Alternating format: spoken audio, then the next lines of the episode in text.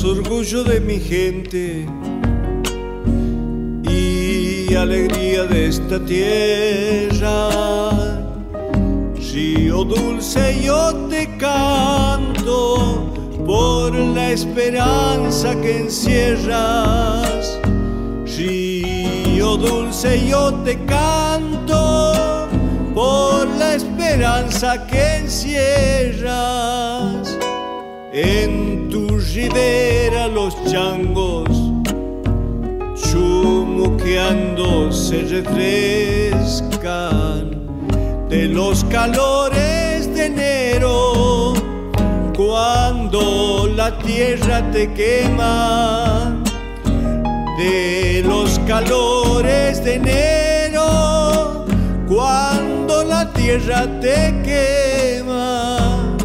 Río dulce que en Santiago vas gambeteando en la arena.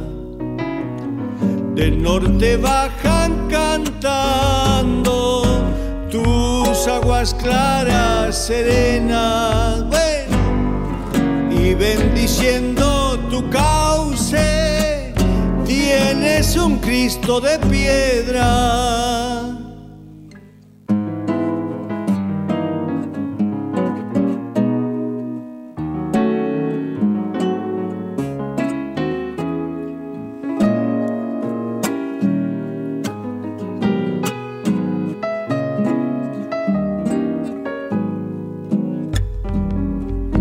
y de esperanza, llevas tu vientre repleto, desvelando por las noches el sueño de algún chayuero, desvelando por las noches el sueño de algún chayuero.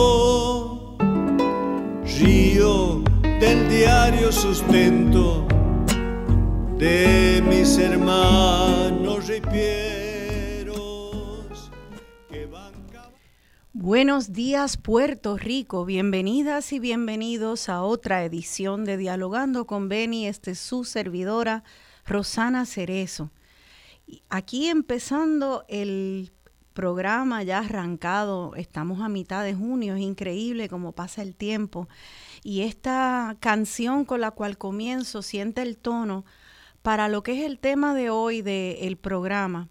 Pues nuestro programa lo vamos a dedicar al río Piedras, el río más importante de nuestra ciudad capital, que hoy se ve amenazado por un proyecto de recanalización que propone talar eh, la mayoría de los árboles en todo el corredor ecológico que sirve de pulmón eh, y de sostén de biodiversidad en nuestra capital.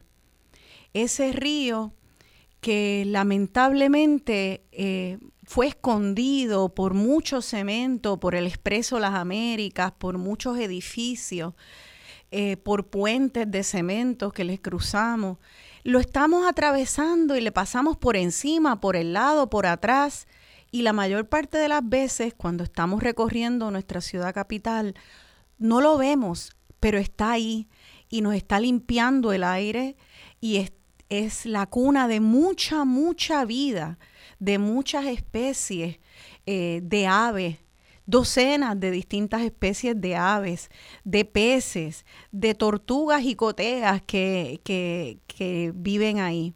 Y ahora eh, se ve amenazado porque estas comunidades del área de Río Piedras y San Juan eh, son en algunos, en algunos espacios zonas inundables y se ha propuesto un proyecto de recanalización eh, de, hecho de una forma que sencillamente eliminaría el río en su mayoría para rellenarlo de cemento y hacer un gran canal de cemento con paredes hasta de 12 pies de alto por donde corran las aguas pluviales.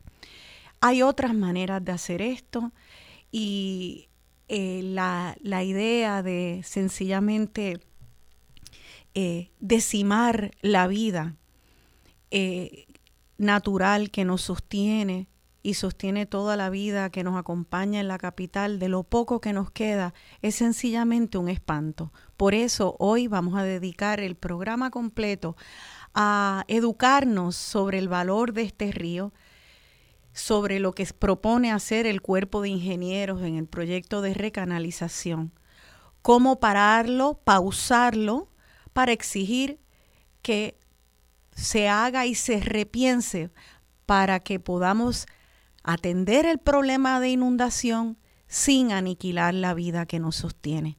Así que quédense en el programa porque vamos a estar pidiéndole su ayuda y es importante también educarnos para amar este, este, este río y su vida. Eh, es importante vivan o no vivan en San Juan, porque eh, como manejemos este río y si lo defendemos y lo logramos salvar, como espero que podamos hacerlo, de eso depende la vida y el manejo de, de, otros muchos ríos en Puerto Rico, en otras partes, no solamente en San Juan. Así que esto es algo que nos incumbe a todos. Y para hablar de este tema, me da mucho placer recibir al programa hoy al arquitecto paisajista Edmundo Colón. Edmundo, ah, que ya lo tenemos acá, saludos Edmundo. Edmundo es arquitecto paisajista en los últimos años, luego de María, se ha especializado en el tema de estructuras de manejos de agua y de nuestros cuerpos de agua. También tenemos ya en pantalla a la líder comunitaria Cintia Manfred. Ella es vecina de ese hermoso Río Piedra. También me enteré que es radio escucha del programa. Así que bienvenida Cintia Manfred también aquí a Dialogando con Beni. Gracias. Buenos días. Y bienvenido Edmundo, arquitecto. Buenos días. Eh, ambos pues vamos a recibir luego a, a otro representante y portavoz de otra comunidad allá de University Gardens. Él es el licenciado Roberto Maldonado, quien está llevando una demanda eh, gratuita eh, pues a favor de las comunidades que se oponen a este proyecto. Bueno, pues ya yo di un trasfondo muy general de este espanto que estamos viviendo que podríamos vivir peor todavía porque este es un proyecto que está comenzando pero no ha arrancado de lleno. Así que, ¿por qué no empezamos por el principio? Y es eh, entender cuál es el proyecto que propone el cuerpo de ingenieros, cuál es su historia y cómo llegamos aquí al día de hoy, al 2021, a punto de perder un pulmón en nuestra ciudad capital. Arquitecto Edmundo Colón un poquito de historia. Bueno, antes de empezar con la historia de este proyecto en particular, tú dijiste algo que me parece que es bien importante y que yo creo que nuestros tus radioescuchas deberían estar bien conscientes. Este es uno de nueve proyectos que tienen fondos completos eh, ya asignados en Puerto Rico para manejar escorrentía o controlar la inundación alrededor de la isla. Este es el más grande y el más caro, pero le sigue el Río de la Plata con 500 millones, le sigue después el Río Grande de Loíza con 250, el Río Grande de Arecibo que tiene 83, Guanajibo, Inigua que tienen 60 y en Loíza eh, y la Quebrada Salud y el Río Descalabrado, que están por ahí entre los 4, 5, 8 millones de dólares. ¿Y, y nos puedes decir el presupuesto de la recanalización del Río Piedra, del que vamos a hablar hoy? Vamos a hablar del Río Piedra. El Río Piedra eh, tiene 1.500 millones de dólares asignados a este proyecto. El costo total del proyecto estimado, porque hay obras que ya se han hecho, ¿okay? el costo total estimado en, al final del proyecto termina siendo como 2.500 millones, porque hay obras que se han hecho ya, que muchas las hemos visto allí en el área del vertedero, eh, lo que es el canal de Puerto Nuevo, que son obras que llevan ya años eh, corriendo y poco a poco se han ido haciendo, y cuando lo llevas a dólares de hoy día, termina sumando 2.500 millones de dólares. Este es uno de los proyectos más grandes que ha habido en Puerto Rico punto. O sea, en, general. Eh, vamos a parar ahí, porque yo creo que tenemos que entender, estamos hablando de 1.500 millones que cuando se suman todos los proyectos anteriores y, posteriores, van a sumar a 2.500 millones o, como se dice en inglés, billones, 2 billones. y medio de dólares. Eso es casi el, el presupuesto de una nación. Sí. ¿Verdad? Eh, por lo tanto, si hemos en algún momento en este programa hablado de, de una lucha de David versus Goliat, esta definitivamente es una. Esta es una lucha de David versus Goliat.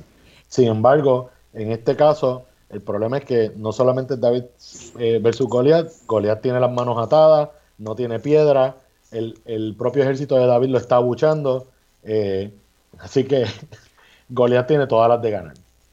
Y, eh, y también antes de arrancar, quiero saber si las comunidades se oponen a un proyecto de recanalización en general y si las comunidades se oponen a que se use este dinero o si es sencillamente que se quiere, se, se está pidiendo que se rediseñe, que se haga de otra manera. ¿Cuál es la, el reclamo? Porque me extraña que las comunidades digan no queremos dos, dos billones de dólares. Este, Cintia. Sí, eh, puedo decir algo ahí. Este, y, yo no tanto líder comunitaria, pero sí bien activa en la página de Facebook Amigos del Río Piedras y, buscando información de arriba para abajo.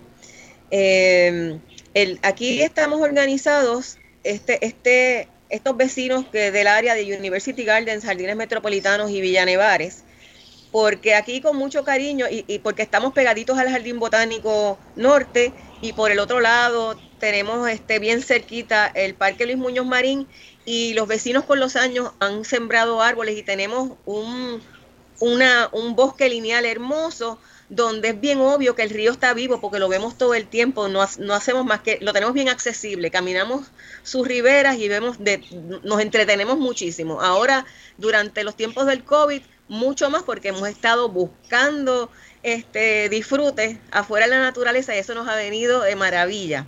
Además, los, con los calores nos refugiamos en, el, en la frescura de los árboles. Así que hemos comenzado nosotros, nosotros eh, empezamos a buscar y, dimos con la Alianza por la Cuenca del Río Piedras, que Mundi pertenece a ella, de ahí nos, nos, nos dan documentos em, científicos, mucha información, nos dan pie para, para lo que nosotros ya, ¿verdad? Quería, queríamos, temíamos que iba a pasar y soñábamos que fuera a pasar, pues nos, ellos hablan de opciones, nos hablan de, también de lo terrible, de, nos hacen claro, ¿verdad? Cómo es el proyecto y lo terrible que va a ser. Y entonces este, nos estamos dando cuenta que va, a haber diferentes realidades, río abajo y río arriba. Eh, el proyecto realmente termina un poquito más allá de nosotros, después del jardín, después de canalizar el río que la dé al Jardín Botánico Sur, eh, porque, perdón, norte, porque la otra parte del otro lado de la carretera 1, el Jardín Botánico mm, eh, Sur, lo detuvo para la naturaleza. Eso le iba, le iba a pasar por ese jardín y llegar hasta la Winston Churchill por allá, pero ellos lograron detener eso porque están protegiendo eh, un monumento histórico que es el acueducto histórico de San Juan de tiempo de los españoles, que le, que le proveía agua potable a Río Piedras, al, a este pueblo viejísimo que coge su nombre del río.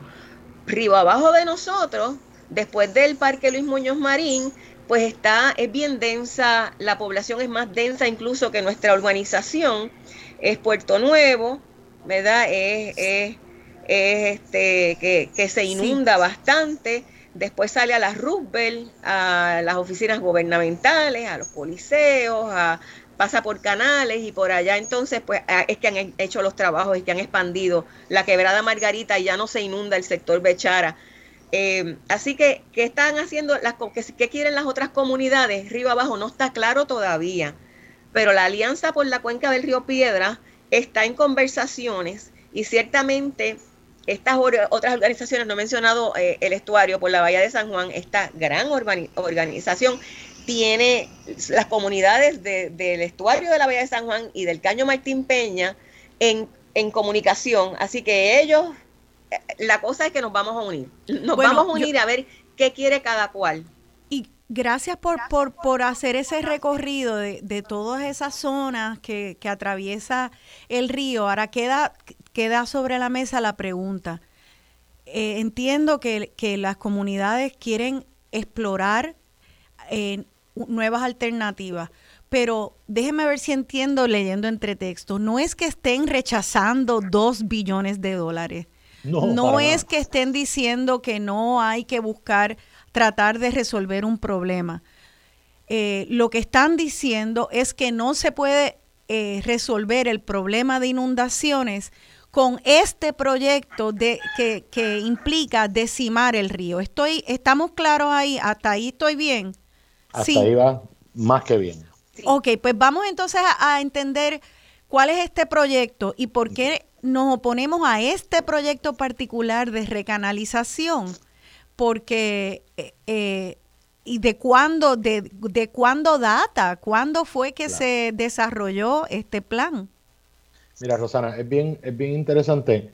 Es la, la, eres la primera persona que escucho usar el término recanalización, pero mejor no puede estar planteado. Este, el, río Piedra, si te vas a las fotos de los 30, que existen fotos aéreas de los 30, no tenía la forma que tiene hoy. La única forma que te, la único que queda de ese original río Piedra es lo que está alrededor del acueducto y se pudo proteger precisamente porque es lo único que queda con su forma original. O sea que nuestro río Piedras, como lo conocemos hoy día, ha estado manipulado por 100 años, por nosotros mismos. Entonces, este proyecto en el 78, después de ciertas inundaciones que eran catastróficas, eh, el Estado, a través del gobernador, en aquel momento Carlos Romero Barceló, le pide al Congreso Congreso, por favor, resuelve este problema de inundación. Y con la ciencia de 1960 que era vigente en ese momento, dicen, ok, aquí va el cuerpo de ingenieros, vamos a resolverlo. Y con la ciencia del 1960 definen un canal de hormigón que va a mover suficiente agua como para lo que llaman una lluvia de 100 años, o una lluvia que tiene un por ciento de probabilidad de pasar. ¿okay?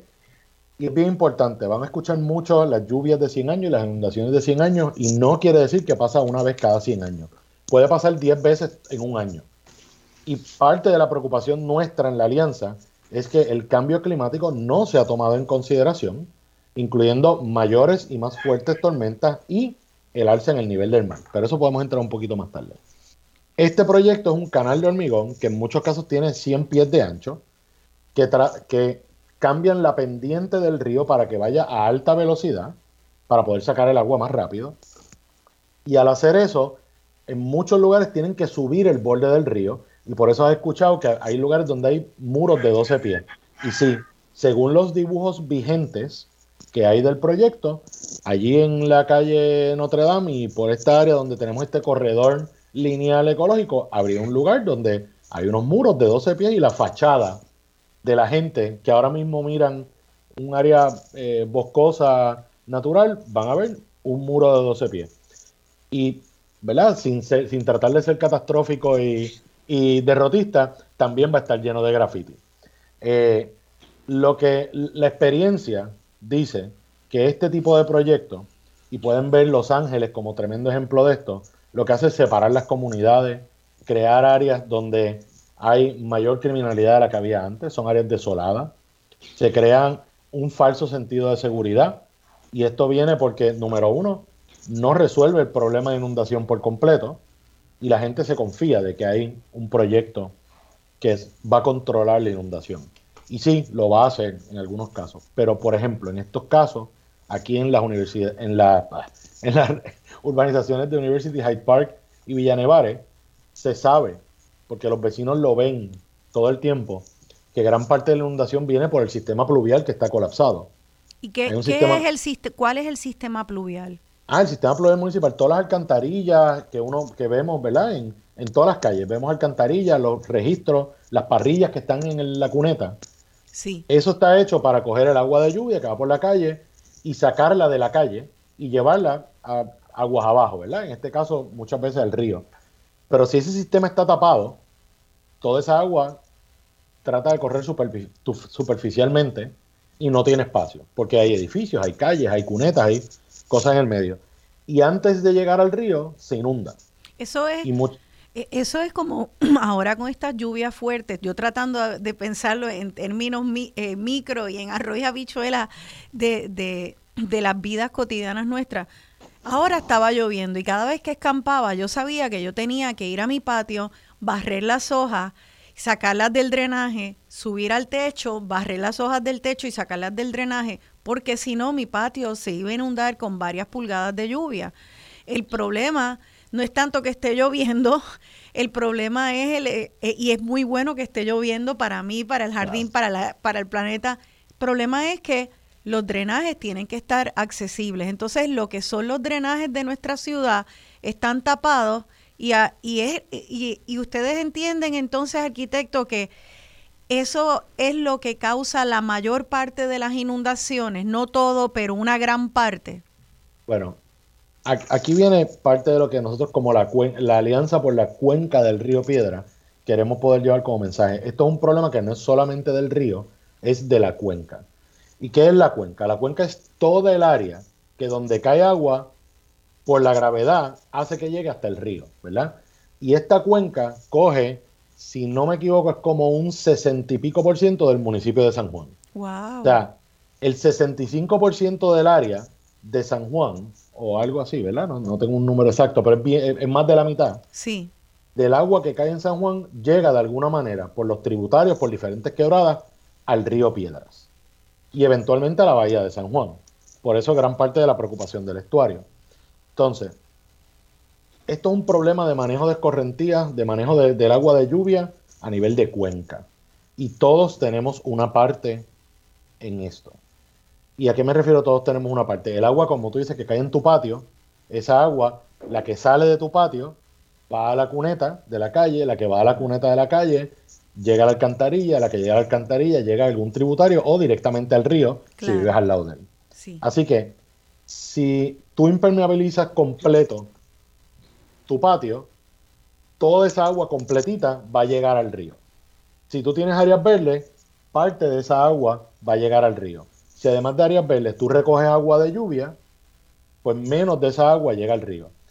Y no quiero y quiero estar bien claro de que no hay manera de que con un barril de agua recolectando agua de lluvia todos resolvamos el problema. Ese tampoco es el mensaje.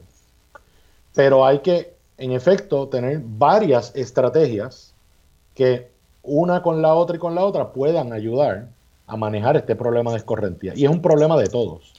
O sea, es un problema de la cuenca arriba, en Caimito, y es un problema de la cuenca abajo, cuenca abajo en Puerto Nuevo. Eh, otra vez trayéndolo al patio de casa, y perdonen, pero es porque todos tenemos, los que vivimos en casas, tenemos patiecitos en, aquí en San Juan, los que vivimos en casa o a veces en condominios que tienen áreas verdes. Este, mi vecina, yo tengo una vecina que sin permiso del, del municipio acaba de romper el encintado y rellenar lo que la franjita esa de grama eh, con cemento para poder hacer una rampa para sus carros. Eh, eso es algo que muchos vecinos hacen sin permiso del, del municipio. Y con estas últimas lluvias noté que porque no hay el encintado de grama, esa antes absorbía muchísima agua, un pedacito, una franjita pequeña. Ahora la cuneta frente a nuestras casas está mucho más llena de agua porque entonces la alcantarilla de más arriba está llena de hojas y se hace una charca que si no se mueve esa agua en, en cuestión de días está llena de mosquitos y todos enfermos. Eh, eso fue una casita que rellenó de cemento. Nos puede, eh, o sea que nos puedes explicar, Edmundo, cuál es el, el efecto multiplicador de coger tierra, una tierra que absorbe muchísima agua y rellenarla de cemento eh, como se propone hacer. Pues, yo creo que más fácil de lo que tú lo explicaste, no, no, hay otra explicación. La tierra absorbe, el cemento no, ¿verdad? Eh, y, precisamente está en nosotros como, como sociedad, no como yo como profesional, eh, sino todos como sociedad, poder tener algún entendimiento, por más básico que sea, de nuestro impacto y nuestra responsabilidad individual. eh, es bien fácil hablar del colectivo desde mi silla y decir, ah, que todos tenemos que manejarlo, pero en verdad es una responsabilidad bien individual. Y en efecto, hay, hay algunos que, pues, al igual que, tú, yo y que Cintia, vivimos en una casa y quizás se nos es más fácil eh, asumir nuestra responsabilidad individual eh, y sacar cemento del patio o no hacer cosas sin permiso, pero también está en, en nuestros líderes, en la gente que toma decisiones, poder enforzar las leyes que ya existen. No hay, no hay, no hay ningún reglamento que esté hecho para no proteger. No hay ningún reglamento que está hecho normalmente, ¿verdad? Para dañar. Aquí hay mucha reglamentación que sí, en efecto, obliga a, a los comercios, a los individuos, a manejar sus aguas. Y sin embargo, no se implementan. No se implementan porque la verdad es que también es muy difícil eh, enforce it, ¿verdad? Este, muy difícil este... Implementarlo, ¿sí? Sí, implementar y, mantener un ojo vigilante, ¿verdad? Claro. Eh, y, te pregunto, eh, porque ya nos tenemos que despedir de este segmento y quiero, y quiero eh, traer este punto que tú hiciste al principio de tu explicación, y es que ahora, ahora en junio 13 del 2021, hay comunidades y, todo Puerto Rico nos estamos viendo ante la amenaza de que van a coger un hermoso río lleno de cientos, si no miles de árboles, eh, decenas de especies de, aves, eh, de peces, eh, tortugas, jicoteas, vida, vida de nuestro Edén. Y está en riesgo de ser rellenado, talado y rellenado por cemento. Esto es todo conciencia de 1960, pues un proyecto que tú acabas de decir que es de tiempos de Romero Barceló de 1978, basado en la ciencia que había en los 60, una ciencia que no se había actualizado. Hay hoy en día eh, nuevas tecnologías, nueva prueba científica para poder hacer un proyecto que le sirva a Puerto Rico y no destruya nuestro hábitat? Mucha, demasiada. Pues vámonos a entonces en el próximo segmento a hablar de cómo se puede atender el proyecto, el problema de inundaciones con ciencia del siglo XXI y sin destruir este den que se llama Puerto Rico. Ahora vamos a ver unos segunditos de, un video, tengo entendido, ¿verdad Claudia? De un video de un guacamayo que está en una de esas palmas del río Piedra y, se, y los que estén sintonizados a Radio Isla TV o Facebook Live van a ver este guacamayo trepado, arrancando un coco, perforándole la corona al coco y bebiéndose el agua de coco. Es una cosa maravillosa. Este río está vivo y tenemos que salvarlo. Veamos. Aquí de regreso a Dialogando con Beni, yo soy Rosana Cerezo y estoy dialogando con el arquitecto Edmundo Colón, arquitecto paisajista, la vecina de Jardines Metropolitanos y defensora del río Piedra, Cintia Manfred, eh, quien maneja y pertenece a la página Amigos de Río Piedras en Facebook, a la cual les invito que se unan, eh, le den like, me gusta para enterarse de los últimos sucesos. También eh, ya veo en pantalla a nuestro próximo invitado, quien es el licenciado Roberto Maldonado. Él es un abogado que lleva eh, una demanda en los tribunales de Puerto Rico pues para la defensa de este río representando a miembros de la comunidad que se ven impactados por este proyecto. Bienvenido, eh, licenciado Maldonado. Sí, buenos días a todos y bienvenido y gracias por invitarme al programa. Ahí le, están saludando, gracias por unirse. Eh, ya mismo pasamos con usted. Eh, vamos a seguir entonces con el tema. antes quería decir esta canción eh, se llama Obao Moin, con la cual comenzamos, y, todas las canciones que vamos a escuchar son de ríos. Eh, esta canción que es un poema musicalizado, es un poema de Correger musicalizado por Ray Brown, eh, nos enseña cómo los ríos hablan las historias de los pueblos. Y este, este, esta canción y este poema comienzan hablando de cómo el río vio todo, eh, el río de Corozal vio toda una historia eh, de colonización sangrienta. Eh, vio el trabajo de todas las manos que fueron haciendo esta nación y luego entra en un canto hermoso de esperanza y de alabanza por, por esas manos que, que están creando patria. Eh, e, esa historia se repite hoy en día. Y a la misma vez que hay propuestas de destrucción eh, a la naturaleza y por lo tanto a nosotros y a nosotras, también hay manos que están eh, salvando y protegiendo y queriendo salvar y proteger estos recursos naturales. Así que les doy las gracias a ustedes porque están al frente de esta lucha y espero que hoy muchas personas que nos escuchen se unan a esta, a esta lucha, pero para unirse tenemos que entenderla bien. Así que vamos a seguir hablando sobre la importancia de este río. Ahorita que quiero que Cintia Manfred nos hable y nos dé un poquito nos visibilice esa maravilla del río, pero por ahora eh, estábamos con, contigo, Edmundo.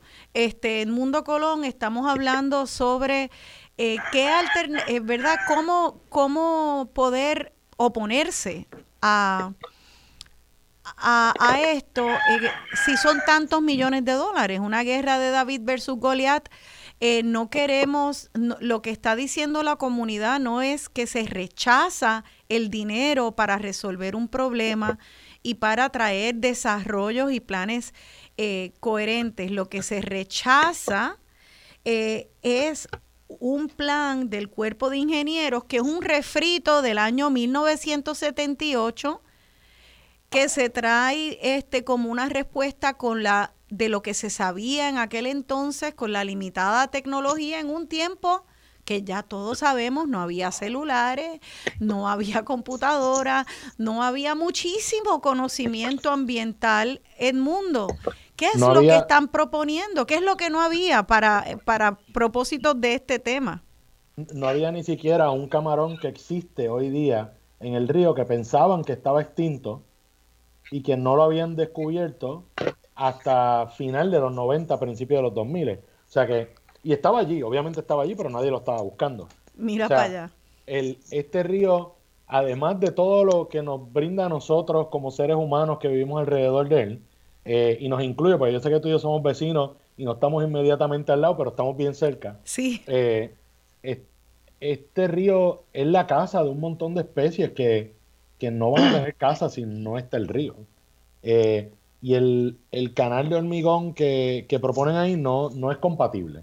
Y no tengo que mandarlos a Los Ángeles a ver el río de Los Ángeles, donde están tratando de sacar los hormigones hoy día. Pueden ir tan cerca como a Ponce y ver el río portugués y ver la canalización del río portugués. Y pueden ver el elemento recreativo que está al lado del río portugués, para que vean el tipo de proyecto y el tipo de vida que existe o que no puede existir en una canalización como la que proponen para el río. Para aquellos que no te ven por Skype, eh, tú estás haciendo las señales Estoy comillas. de comillas, o sea que estás diciendo, estás obviamente eh, implicando que tal es eh, esa idea de que se puede hacer eh, llenar de cemento un canal y que sea eh, un centro recreativo y que sea cuna de vida, en realidad es un absurdo. Cuéntanos cuál es la alternativa. Tenemos poco tiempo eh, de este segmento para hablar de las alternativas, pero ¿a qué, a qué nos trae la ciencia del siglo XXI? ¿Y qué es lo que le, le estamos pidiendo al cuerpo de ingenieros, al gobernador Pierluisi y al Departamento de Recursos Naturales? ¿Qué le estamos pidiendo? Que, que revisen, que revisen. La realidad eh, científica de este, del control de inundaciones es que hoy día entendemos que no podemos controlar 100% las inundaciones. Es imposible. Y para cuando termine este proyecto, el clima va a haber cambiado lo suficiente como para que sea eh, eh, obsoleto, no iba a decir absurdo, obsoleto el proyecto. en 20, 30 años este proyecto es obsoleto. Entonces. ¿Por qué sería obsoleto? Porque la ciencia Este, Porque el, ca- porque el clima va a cambiar y pueden haber, puede haber más lluvia, puede haber menos lluvia, puede haber más tormentas o menos tormentas. No sabemos. Lo que dice el pronóstico es que va a haber más tormentas, más fuertes y más frecuentes. que, que de, Con, que de hecho todo eso, todo eso del cambio climático, y perdona, Exacto. es que todo eso pasa precisamente porque estamos decimando la naturaleza. en parte. Y entonces, además de eso, además de más tormentas más frecuentes y más intensas, también va a haber más sequía por más tiempo. Entonces, ¿qué quiere decir? Estamos haciendo un canal de hormigón para que mueva mucha agua y posiblemente esos momentos de mucha agua van a ser menos. Sea que vamos a, a tener una losa de hormigón, un gran parking lineal generando calor en, en la ciudad, donde podría haber un gran bosque lineal como el que hay, eh, generando vida. Esto es, eh, a mí me parece, a mí me parece, esta es mi opinión personal, que, que es un, un absurdo en el siglo XXI. Pero más allá de tu opinión personal, también hay eh, un caudal de información científica que se ha recolectado con las mejores prácticas científicas y de tecnología de ingeniería y de la ciencia ambiental que apoyan otro tipo de proyectos, ¿es o no es cierto? Eso es cierto. ¿Y, quién, ¿Y quiénes son los que recolectan estas investigaciones, que hacen estas investigaciones? Eh, tan- Bueno, el tan- mismo cuerpo de ingenieros, el mismo cuerpo de ingenieros tiene una, una oficina que se llama Engineering with Nature, que han hecho varios proyectos ya de manejo de escorrentía y de eh, protección costera con la naturaleza.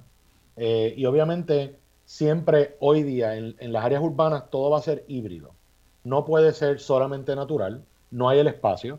El espacio para hacerlo solo natural existía en el 30, cuando no estábamos ninguno de nosotros aquí, ni había tanta gente en San Juan. ¿Y qué pasaba? Lo que hoy día es nuestras casas se inundaba, porque eso era lo natural. Hoy día hay que tener soluciones híbridas y hay mucha gente haciéndolo, desde arquitectos, arquitectos paisajistas, planificadores, eh, científicos en Puerto Rico. En San Juan lleva San Juan Ultra, que es un, grupo de investigadores que lleva una década estudiando la cuenca eh, y de ahí en gran parte sale mucho de la- del conocimiento que, que tenemos a nuestra disposición en la alianza. Eh, hay, hay, hay mucha O sea gente que el mundo, lo que me quieres decir con soluciones híbridas es una solución, un proyecto que, que basado en la ciencia del siglo XXI cumpla varios propósitos, que claro. ayude a, con el problema de la inundación, pero que ayude también a la- al ambiente, eh, que tenga múltiples beneficios. Beneficios. En- te iba a decir, en, en el mundo de la infraestructura hablamos de beneficios. Eh, la línea eléctrica lleva un beneficio, llevar electricidad, ¿verdad? Eh, y hoy día, eh, particularmente, donde mayor intersección hay entre nuestras necesidades antropogénicas y la naturaleza, es en el control de la escorrentía y en el control del agua, en ese tipo de proyecto de infraestructura. Y ahí es donde nosotros en el mundo del diseño decimos que tiene que haber múltiples beneficios. Este proyecto provee un beneficio, mover agua. Y nosotros lo que estamos diciendo es, en el siglo XXI eso es inaceptable. No solo eso, es que provea un beneficio con cuántos daños. Claro, Nos- claro. Al, al proveer ese beneficio, crea todo este montón de daños marginales que no están considerados en el proyecto. Ellos dicen que sí. En el Validation Report del 2019, donde ellos dicen que esto todavía es válido, dicen que, como decía en el- la Declaración de Impacto Ambiental del 93, este proyecto no tiene impacto ambiental significativo. O sea que estamos Señor. hablando de que para un proyecto de mil, del, eh, que se va, eh, va a arrancar con fuerza en el 2021, eh, déjame ver si entiendo bien, el último im- estudio de impacto ambiental fue en 1993. Eso es correcto. O sea que eh, los estudios de impacto ambiental se basan en la ciencia, la, eh, la tecnología científica que, y del conocimiento que haya en ese momento. Eh, del Claro. 93 al 2021, eh, tiene que haber avanzado muchísimo el, a- el conocimiento de la ciencia ambiental. Y además ha cambiado el lugar que estudiaron. Porque piensa tú que en el 93, lo que hoy día son árboles de 40 años, era un palito de 10 años que a lo mejor era insignificante. Lo que Claro. hoy día es un bosque secundario, básicamente, Antes era tres o cuatro árboles que habían sembrado unos vecinos alrededor de un río. Es incre esto es increíble, esto es increíble.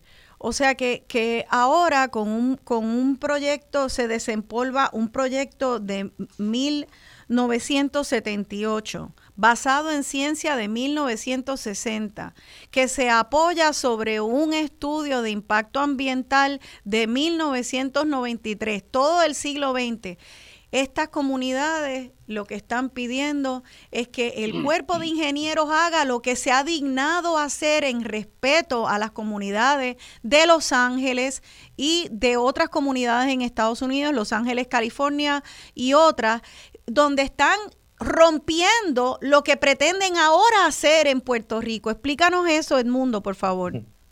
Bueno, eh, hay otras ciudades eh, donde en efecto se está llevando a cabo procesos de lo que se llama daylighting, ¿verdad? Esto llevan tiempo, desde los 90 llevan por ahí haciendo river daylighting, que no es otra cosa que llevar a lo natural a los ríos existentes que habían sido canalizados o entubados. Eh, y nosotros en efecto estamos atrás.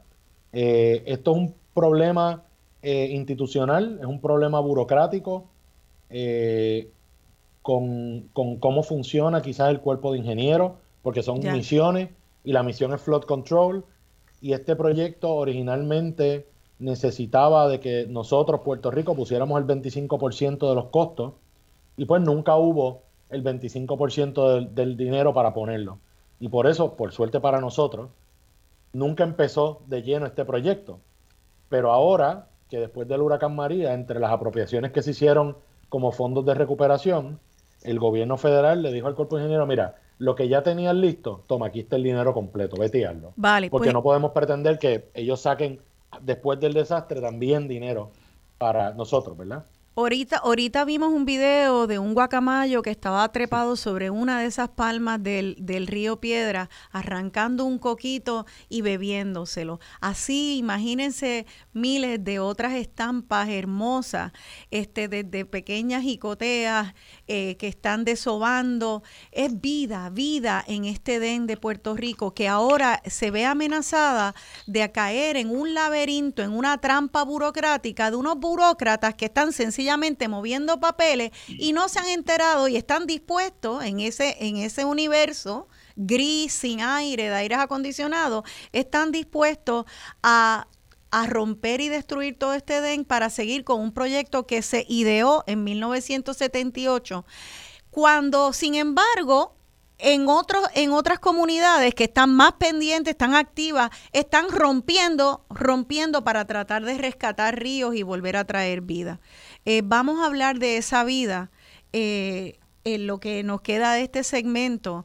Y luego podemos volver a hablar de para que el mundo nos pueda dar una eh, como una imagen de qué es lo que se podría hacer y quién podría hacerlo, cómo se puede usar ese dinero, ese gran presupuesto que trae el cuerpo de ingenieros, cómo se le puede exigir y cómo podemos mover al cuerpo de ingenieros a que de hecho use el presupuesto de 1.5 billones de dólares para hacer esto bien, no que no haga algo, que lo haga, que se nos den los fondos y que se haga bien. Se haga bien porque queremos salvar vida. Cintia, háblanos de esa vida eh, que tú como vecina de ese río eh, ves con tus propios ojos, pero que también te has enterado en tus estudios que existe en el pulmón de San Juan. Sí, este, sí, a juzgar por, por la urbanidad que hay alrededor del río, es casi milagroso que tenga tanta vida. Es simpaticísimo ir a cualquier hora del día, uno ve diferentes cosas, claro está, en el crepúsculo ya vienen los, los, las aves nocturnas, la yaboa, y se sienta pacientemente en la orilla a ver qué pececitos camarones va a coger están las diferentes garzas. Este, hay una lista fácil de como 50 aves que se ven comúnmente o en la arboleda que provee la ribera del río o en el río mismo. Hay gallaretas, mucha gente piensa que es un pato, pero es un tipo de gallinazo que es negro con el, con, con el pico así rojo, que anida en pajas que a misma acumula en, la ribera del río y sobre árboles muertos que han caído allí. La, la jicotea, ¿verdad? La, simpática tortuguita de aguas dulces, tiene que vivir en el agua, pero sí como un reptil, pues sale, sale al, banco del, del, río, arriba a la ribera alta y plana, perdón, a anidar. Y últimamente hemos visto muchas muchos anidajes, así que ya pronto empezarán a salir los neonatos, escarbar su caminito de vuelta y tirarse al río, que es donde viven. Pero eh, el cuerpo de ingenieros en sus informes es pobre la lista de especies que ellos han hecho. Ellos han, han, han este, ignorado gran parte de lo que había ahí. Eh, y también ignoran, claro está, los calores que estamos sufriendo y las sequías que ya hemos probado un poquitito y que se avecinan. Así que eh, eh, tenemos un Edén y más gente y, otra gente, la gente de diferentes partes de San Juan vienen a visitarlo, estacionan el carro, se ponen a caminar, acá pasan los perros, la gente yoguea, la gente puede venir a cualquier hora, pero eh, más arriba y más abajo hay preciosidades en el río. Yo hice una lista del transcurso del río mirando los mapas de Google, pero aquí no va a dar tiempo seguramente de que yo enumere. Pero es bien interesante porque la gente no se imagina que está viviendo al lado, esa que ese chorrito de agua que no veía, que quizás está encarcelado por alguna alguna canalización o que quizás no, está rodeado de pastizal o de árboles o está más abajo del puente y le pasa por encima del carro y no se fija, ¿eso un tributario o es el río Río Piedras? Y es maravilloso, estamos todos unidos por ese río y la conciencia que debemos ganar de no contaminarlo, de conocerlo, de ver su estatus biológico, es, de todos. Nos debemos animar. Eh, yo te, con que, con que la gente lo google y si queda tiempo, pues yo enumero la ruta para que la gente esté más consciente de por dónde pasa. Pues fíjate, una cosa que me está interesante haciendo eh, la investigación para el programa, eh, especialmente cuando estaba buscando la música, me pongo a buscar eh, canciones sobre los ríos y veo que hay muchos lugares del mundo con canciones a sus ríos ciudades y pueblos que están construidos alrededor de sus ríos principales. Por ejemplo, en Sevilla el Guadalquivir, en París el río Sena. Entonces uno este, oye canciones, son montones de canciones sobre los ríos porque son ciudades y pueblos construidos construidas alrededor de esos ríos. Entonces, pues uno, uno va viendo esos cuerpos de agua, ríos tributarias, sus bahías, y eso es lo que distingue a esas ciudades. Lamentablemente nuestra ciudad de San Juan se destruyó y se construyó mucho escondiendo esa belleza natural. Así que a mí lo que me, impactó cuando empecé a hablar con ustedes fue que yo le estaba pasando por encima a este río y yo no me enteraba. Yo sé que yo miraba, yo iba, a veces voy a una farmacia grande aquí en Atorrey, en la César González, y cuando estacionaba el carro, en el Walgreens de la César González, yo veía garzas. Y yo, pero ¿qué hace una garza en un parking?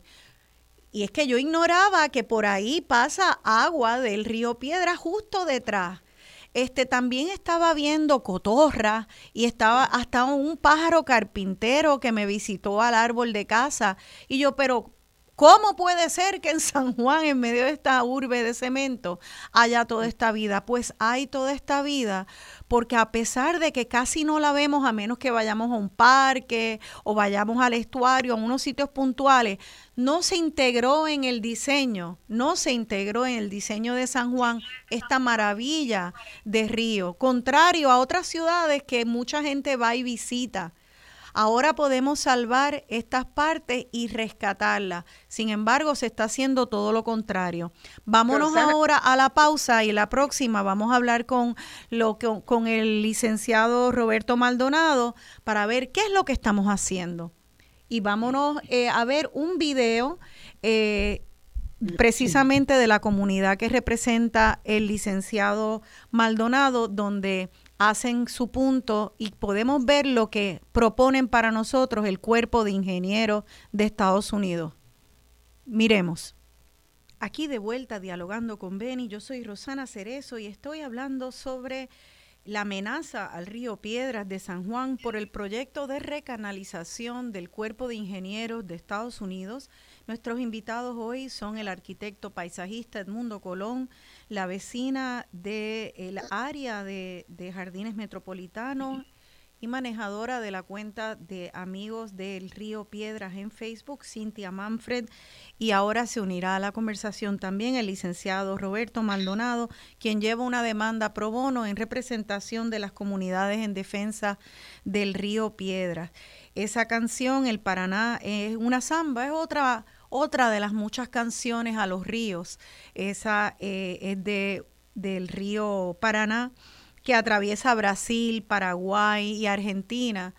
Y quería, antes de que entremos a, describir el atropello a las comunidades, que espero que el licenciado Maldonado no, nos explique, que Cintia, tú termines de hacernos esta, esta explicación, eh, porque entiendo que de la misma manera que ese río Paraná de la canción atraviesa es como si fuera una avenida que grandísima, eh, internacional, que cruza muchos eh, muchos países, así eh, los ríos por todo el mundo. El, río más enorme, más grande es el Amazonas. Este, todos estos ríos famosos que conocemos, el Danubio Azul, eh, en Estados Unidos el Mississippi, está el Orinoco, está el Ganges, el Nilo. Oímos, oímos de ríos porque son la vida de las civilizaciones. Eh, son avenidas que conectan a toda la naturaleza. Entonces, en algún momento en Puerto Rico Recursos Naturales habló de hacer un corredor ecológico y sin embargo, en vez de un corredor ecológico, ahora lo que se está haciendo es un urinal enorme de cemento para destruir todo el hábitat de esas tortuguitas, de esas cotorras y de esos guacamayos. ¿Nos puedes explicar, Cintia, de qué trata, de qué trata eso? Eh, bueno, el, la ley del corredor ecológico unía, creo, y corríjame, creo que desde el algoritmo de CUPEI, el Bosque del Nuevo Milenio, Jardín Botánico Sur, Jardín Botánico Norte y Parque Luis Muñoz Marín. Pero entonces hay otros planes también de parques lineales para continuar hasta el Escambrón y está el que se llegó a hacer parcialmente, el Parque Enrique Marticol, que no sé si está cerrado ahora, se ha dejado caer, pero que, también es, esa idea de unir sitios que la gente puede caminar, ir en bicicleta, pero que une, une la fauna. La fauna necesita moverse de un lugar a otro para sobrevivir realmente, para no quedarse en un circulito, casarse los unos con los otros e irse muriendo. Tienen que ir fluyendo y encontrarse con de la misma especie, pero de, genética un poquito variada, ¿verdad? Esa es la, la vida de la biodiversidad. Los corredores son importantísimos. Este, en términos del, río, hay unos, hay, hay, unos archivos y leí algunos comentarios desde, no fue hasta el principio del siglo XIX que esto se empezó a urbanizar, pero antes de eso, Río Piedras era agrícola, eh, frutos menores, pero había, claro, mucha caña y había mucho pasto para ganado de carne. Y se habla de que estaba la iglesia y el poblado y el cura llamaba a los feligreses y le decía, los que viven más abajo del río, los que viven por el lado de acá del río, los que viven este hasta, hasta Boca de Cangrejo pueden llegar para acá. Este, la, la comunidad está unida por el río. ¿verdad? Y, y, y, el río, el río comienza, el río Piedras nace de las áreas más altas de Caimito y pronto se le une área de Cupey, por ahí por la quebrada Las Curías, donde conectaba con el viejo embalse de Las Curías, y viene bajando, bajando, bajando este, paralela a veces a la 18, al expreso Luis Aferré, de momento cruza y después cruza la número 1, eh, vacía del bosque del Nuevo Milenio, vacía de por allá de Montehiedra, Así después vacía de, las lomas y vacía de, y, y, todo el mundo se va uniendo al río y le pasa por detrás al cuartel general, escondidito por ahí, por ahí, por ahí, después le pasa Canales entonces está el, caño Martín Peña que, une allá Laguna San José y ahí de momento le ponen el nombre del río Puerto Nuevo, ese nombre inventado, a ese último tramito cuando sale a la bahía de San Juan finalmente. Pues qué linda explicación y a eso, eh, y, y, yo creo que ilustra, ¿verdad? Como tú dices, mira, en el, en el cuartel de el cuartel general allí de, de, cerca de Plaza Las Américas está por ahí está corriendo. O sea que como volvemos y repetimos diseñamos nuestra ciudad para esconder el río. Entramos entramos a edificios que le dan la espalda al río, pasamos por carreteras que hay puentes que esconden el río en el Expreso Las Américas, pero sin embargo, este, esa ciudad que antes estaba mucho más conectada y que vivía alrededor del río, todavía hay unas partes importantes eh, que dan frente al río y para eso quiero que el licenciado Roberto Maldonado pues entre ahora a la discusión. Eh, esas comunidades que ven el río, como lo están viendo, entienden cuál es esa eh, la magnitud de esa pérdida. ¿Nos puede explicar, Roberto Maldonado? Porque entiendo, Roberto, que tú también eres vecino de allí de University Gardens y que eres testigo de la maravilla de ese río y de la biodiversidad que acoge. Eso es así, lo tengo frente a mi casa. Eh, primero que nada, pues gracias por invitarme al programa. Es un honor y un privilegio eh, eh, estar en este espacio y te felicito porque has seguido adelante con algo que nos dejó tu papá, que es este espacio de tiempo los domingos en la mañana, que es un espacio de tiempo educativo bien valioso para la radioaudiencia de la emisora. En segundo lugar, quiero compartir las inquietudes del, Mundo Colón y de Cintia Manfred, que los he estado escuchando desde el principio del programa eh, y comparto las inquietudes de ellos.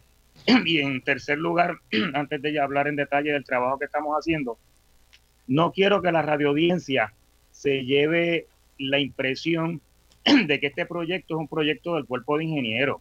El cuerpo de ingenieros no es el dueño de los recursos naturales de Puerto Rico. El cuerpo de ingenieros es una división de las Fuerzas Armadas de los Estados Unidos que tiene a su cargo el diseño, desarrollo y construcción de proyectos que le encomiendan las Fuerzas Armadas o el gobierno federal o los gobiernos de territorios y de estados de la Unión Americana.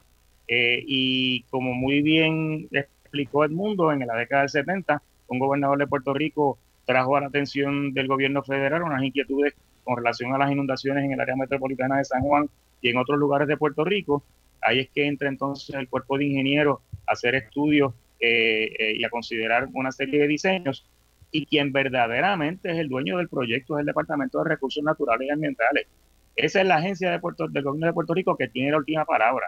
Y eso se desprende de un contrato que firma el gobierno de Puerto Rico a través del Departamento de Recursos Naturales en 1994 con el cuerpo de ingenieros. Y si ustedes se leen ese, ese contrato, contrato como de 10 o 12 páginas, este, claramente están delineadas ahí las responsabilidades del cuerpo de ingenieros y las responsabilidades y obligaciones del, Departamento de Recursos Naturales y Ambientales, entre los cuales, de conformidad con su ley habilitadora, está el de velar por los recursos naturales de, Puerto Rico. O sea, el, el, departamento tiene un deber ministerial de supervisar lo que está haciendo el cuerpo de ingenieros, de verificar sus planes, de tomar nota de sus propuestas y de hacer una determinación de si las mismas, a la luz del siglo XXI, como explican Cintia y Edmundo, son, son razonables, son pertinentes, es lo que verdaderamente debemos hacer con el, con el río Piedra. Y más aún, hay un deber constitucional que lo tiene el Departamento de Recursos Naturales también y el gobierno de Puerto Rico, y es que en la,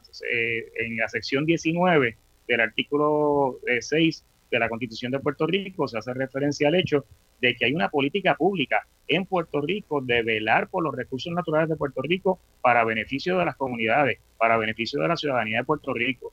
Y en la medida en que se estén considerando unos planes de canalización que son contrarios a la ciencia, que son contrarios a la realidad del siglo XXI, que son contrarios a la realidad del cambio climático, eh, pues destruir todos los árboles, destruir todas esas cuencas no hace ningún sentido, eh, independientemente de los millones y millones y millones de dólares que se asignen para atender el problema de la mitigación de las inundaciones, que como muy bien ellos indicaron, no están causadas únicamente por el río, están también causadas por los problemas de las alcantarillas eh, pluviales, eh, por el mal mantenimiento de las mismas, por, otros factores que hay que tomar en cuenta y que de hecho el mismo cuerpo de ingenieros en una reunión en la que nos hicieron una presentación a el Comité de Defensa del Río Piedras y, en esa reunión estuvo Cintia, que, me corrija si estoy equivocado, ellos se lavaron las manos y dijeron que no tenían nada que ver con las alcantarillas. O sea, un factor que provoca inundaciones, ellos no lo toman en cuenta como parte del plan para mitigar las inundaciones. Y en esa misma reunión nos dijeron, lo dijo el ingeniero Bilbao del cuerpo de ingenieros, que es eh, uno de los gerentes del proyecto, que todo se va, todos los árboles se van, lo dijo con su boca de comer. Y entonces el, eso para nosotros es algo completamente escandaloso, priva a la, no solamente a las comunidades de University Garden, Jardines Metropolitanos y Villanevares, de un parque eh, recreativo, lineal, eh, pasivo, que los mismos vecinos lo han creado caminando todos los días por ahí, utilizando esa franja verde eh, para jugar con sus niños, para jugar con sus nietos.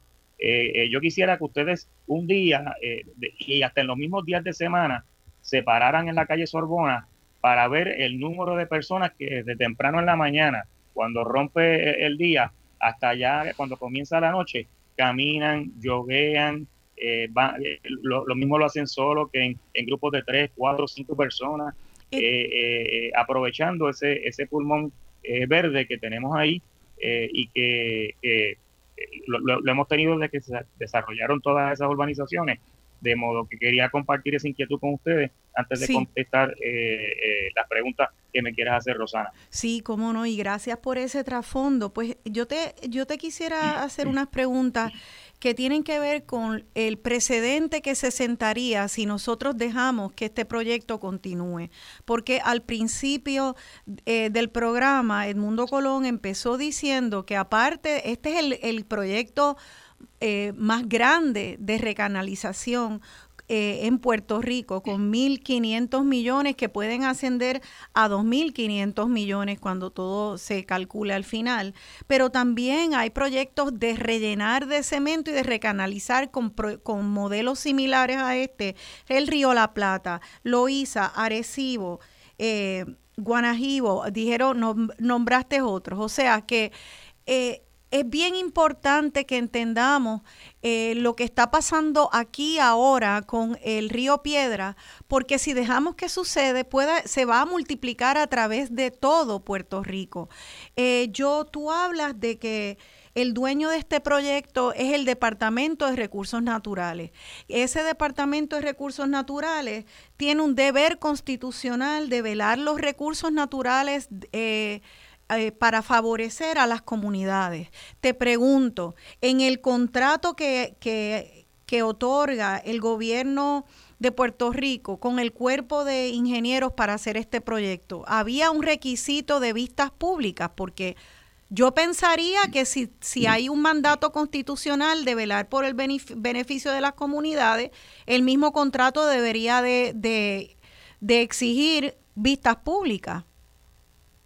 ¿Sí o no? No, ese contrato, ese contrato es, es básicamente un contrato de trabajo donde el Recursos Naturales le da esa encomienda al, cuerpo de ingenieros y es una encomienda de hacer un diseño de una vez se hace el diseño dentro del contexto de todos los estudios que se supone que el cuerpo de ingenieros haga, sí. Eh, se le presenta el diseño y el proyecto a recursos naturales. Si recursos naturales lo acoge, pues entonces el, el cuerpo de ingenieros también le dan la encomienda de subcontratar y hacer la subasta, de, dar curso al proyecto completo. Entiendo eso, pero se puede se puede dar curso a un proyecto que afecta tan terriblemente a las comunidades sin que haya vistas públicas. Lo que sucede es que ese es el deber ministerial que tiene el Departamento de Recursos Naturales y Ambientales. Y aquí lo que lo que está pasando es que de parte de la premisa de que hay un problema, mira, hay unas inundaciones, que nosotros no lo negamos.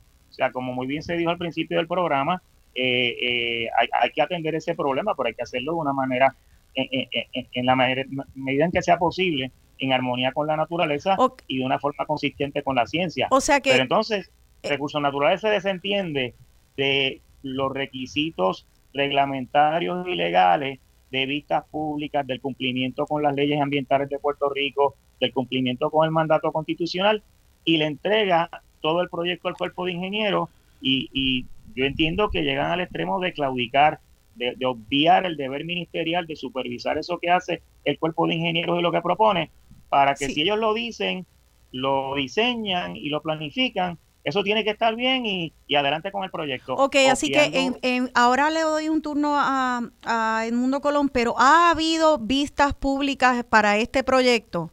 No. ok, no, ha habido vistas públicas para rellenar este río y decimar toda esta, esta vida. No ha habido vistas públicas. El Departamento de Recursos Naturales, ¿hay algún reglamento que lo obligue a, a tener vistas públicas para, para proteger los recursos naturales del pueblo de Puerto Rico cuando se van a afectar?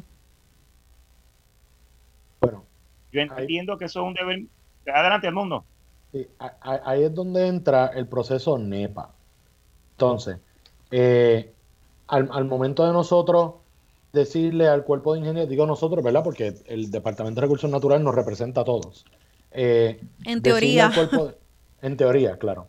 Eh, al momento de decirle al cuerpo de ingenieros, hazlo tú, ¿verdad? Por favor, encárgate de esto. Sí. Entra un proceso que se llama NEPA, que es el National Environmental Policy Act, si no me equivoco. Y entonces, esto es un proceso que dice que si la agencia entiende que hay un cambio o un impacto significativo, tiene que pasar por unos procesos. Si la agencia entiende que no hay unos cambios, unos impactos significativos, entonces va por otro canal. Y claro, volvemos, esto es el cabro velando a la lechuga. Si el cuerpo de ingenieros dice que no hay un impacto, pues esto pasa. Ok, o sea que básicamente, eh, para, para entender, si se, si se entiende que hay un impacto significativo, se tienen que hacer vistas públicas, entre otras cosas. Entre otras cosas, pues, y puede, puede ser un proceso súper largo. Claro, esto ya pasó por el NEPA en los 80 y de ahí sale la declaración de impacto ambiental del 93. Ok, o sea que lo que estamos viendo es para, para tratar, porque tenemos poco tiempo ya que nos queda y estoy tratando de resumir para poder entrar a lo que está pasando eh, eh, y cómo están tratando a los ciudadanos que quieren que, que el Departamento de Recursos Naturales eh, de, eh, viva a su misión constitucional de, de, de eh, defender los recursos del pueblo. Este, básicamente, basado en un, en, un, en un estudio de impacto ambiental obsoleto de 1993, se determinó que no hay un impacto significativo al ambiente. Esto es increíble. O sea, estos son todas estas áreas, millas de árboles y millas de biodiversidad que ellos nos quieren eh, hacer creer que no es un impacto significativo, que sencillamente se decime todo, completo. ¿Eso es así? Más o menos, porque ellos ya sembraron unos mangles allí al lado del canal Puerto Nuevo, cerca del expreso, y ellos entienden que ya hicieron toda la mitigación. Ah, o sea que yo relleno por acá todas estas millas y corto todos estos cientos de árboles y hago unos, unos espacios pequeños y con eso yo mitigo y ya, ya, ya balanceo. Con su mitigación y te lo dicen así como contento. Ya mitigamos. sí, en sus estudios ellos dicen, mira, mitigamos. Y vuelven a hablar de los tres mangles que sembraron allá abajo, que no tiene nada que ver con la cuenca arriba. Ya. Ok, bueno, pues yo creo que ya tenemos una idea bastante clara. Eh, ¿Ustedes saben cuántas millas eh, recorre, atraviesa del área de la cuenca este, este río? Más o menos. El hormigón 9.4, si no me equivoco. Serían 9.4 millas. No, el río es mucho más largo. El río es mucho más largo. Pero el, hay 17.7 kilómetros de canal de hormigón planificado para este. Esos son 9.4 millas. 9 algo millas. Ok, o sea que imagínese uno guiar y guiar y guiar y donde ahora mismo hay río y hay árboles y el guacamayo está cogiendo el coquito para beber del coco y la tortuga está desobando para que hayan tortuguitas, todo eso, todo eso, como nos acaba de decir eh, el licenciado Roberto Maldonado, todo por voz eh, del Departamento de Recursos Naturales, todo decimado y lleno de concreto para hacer un gran canal de hormigón.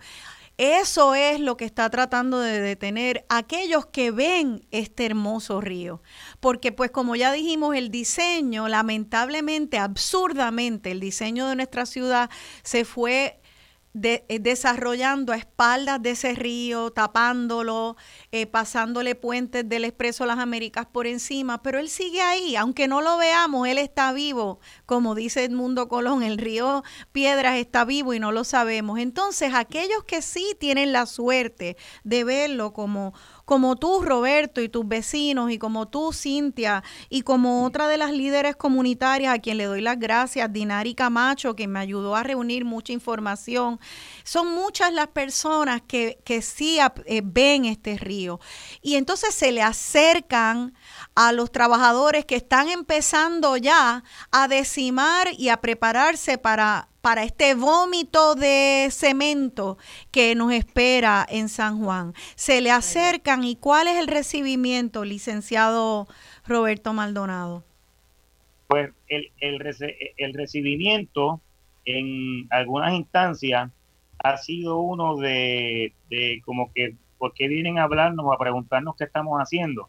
Eh, pero ha habido también instancias en las cuales esos trabajadores y los que dirigen la, esos, esos contratistas y los que dirigen la labor, pues son cooperadores y le, le dicen a los residentes qué es lo que están haciendo, por encomienda de quién eh, eh, y cuál es la labor que están llevando a cabo. Pero para sorpresa nuestra, eh, el primero de junio, el secretario auxiliar de Recursos Naturales, el ingeniero Carlos Contreras, le escribe una carta a la comisionada del Cuerpo de Vigilantes del Departamento de, Recursos Naturales de Puerto Rico. ¿Qué es el Cuerpo de Vigilantes? Si bien es cierto que tenemos una agencia que es el Departamento de Recursos Naturales que tiene que velar por los recursos naturales de Puerto Rico, hay también otra, otra agencia que es el Cuerpo de Vigilantes, que es el cuerpo de los agentes, de los vigilantes, lo dice la palabra, que son las personas que tienen que vigilar porque se protejan los recursos naturales y tienen un personal especializado, armado, eh, que puede intervenir con la ciudadanía, con personas que estén eh, causándole algún daño a algún recurso natural de Puerto Rico.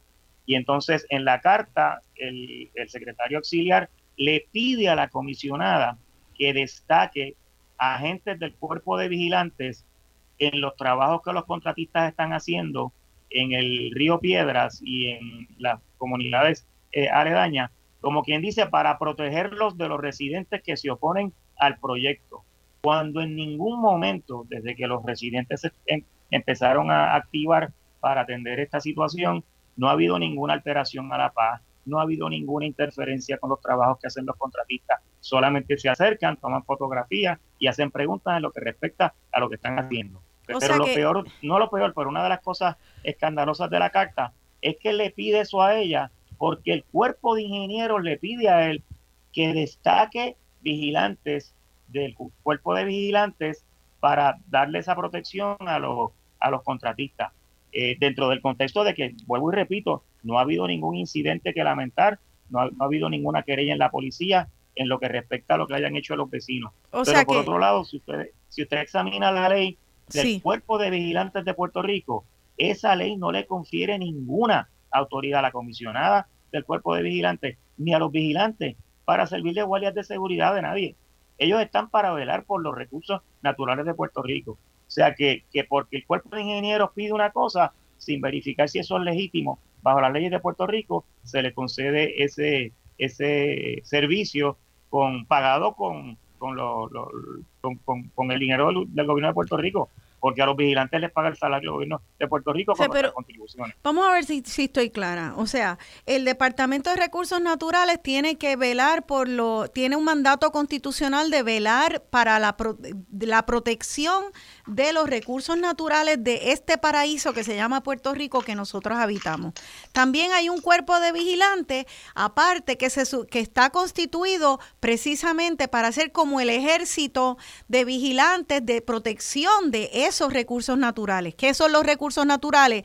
Proteger los árboles, proteger las jicoteas, proteger el guacamayo que está tomando del, el coquito. Y sin embargo, en esta pesadilla que estamos a punto de vivir, están usando nuestro propio gobierno a esos vigilantes, los están llevando armados para vigilar que el vómito de cemento se haga, se tale todo eso, se talen todos esos árboles, se quede sin vida y proteger a, a los que están con los chipping hammers talando y empezando a vertir este vómito de cemento sobre nuestro pulmón de biodiversidad en San Juan. Esto es increíble. Yo me siento como si estuviera en una película de ciencia ficción de Star Wars, de guerra, guerra intergaláctica. Esto es absurdo, absurdo. Y eh, en este próximo segmento, que es más breve, le voy a pedir a cada uno de ustedes que nos digan cómo las ciudadanas y los ciudadanos de Puerto Rico entero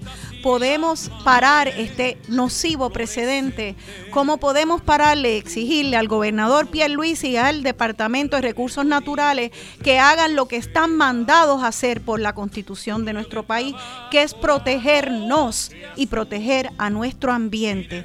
Quédense con nosotros, estamos hablando sobre la protección de nuestro Edén, la isla de Boriquén.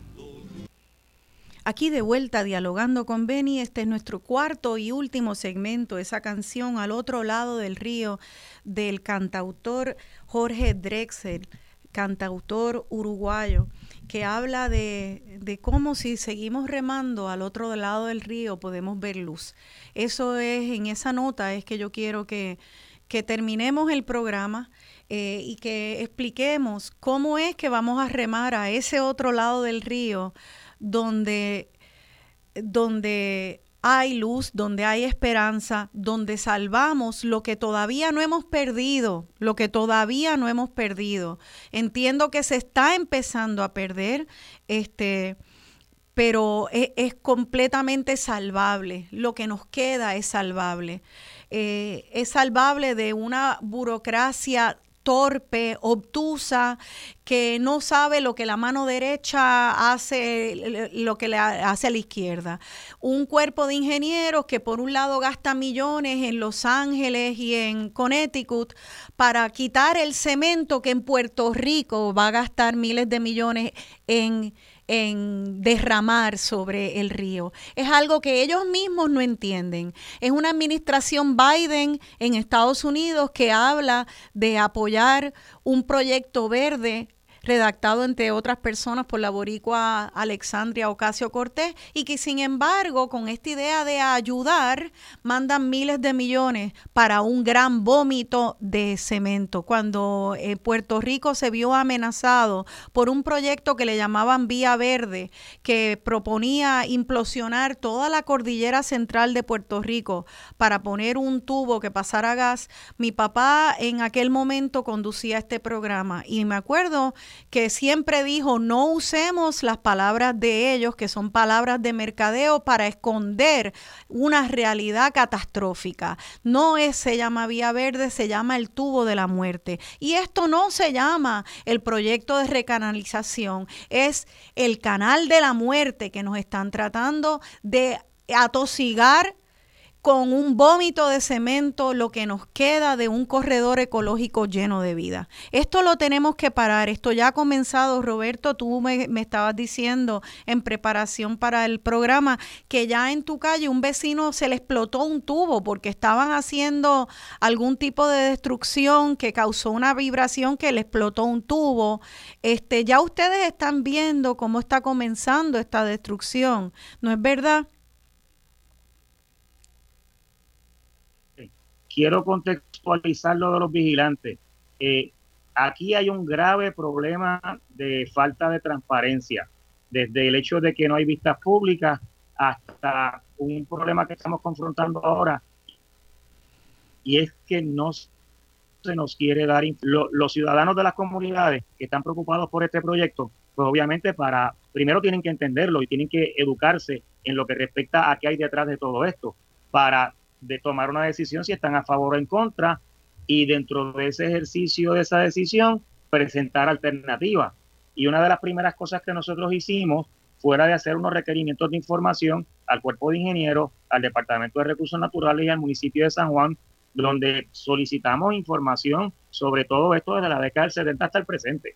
Este, después que el, el, cuerpo de ingenieros no, nos evadió, nos dijeron que estamos pidiendo muchas cosas, que teníamos que ser más específicos. Nos enfocamos entonces en el Departamento de Recursos Naturales y Ambientales. El 17 de marzo nos contestan la carta de requerimiento de información bajo la Ley de Transparencia de Puerto Rico. Enumeran y detallan una serie de documentos que tienen y nos dicen, mira, vengan aquí a la agencia a verlos para que nos digan de qué quieren copia.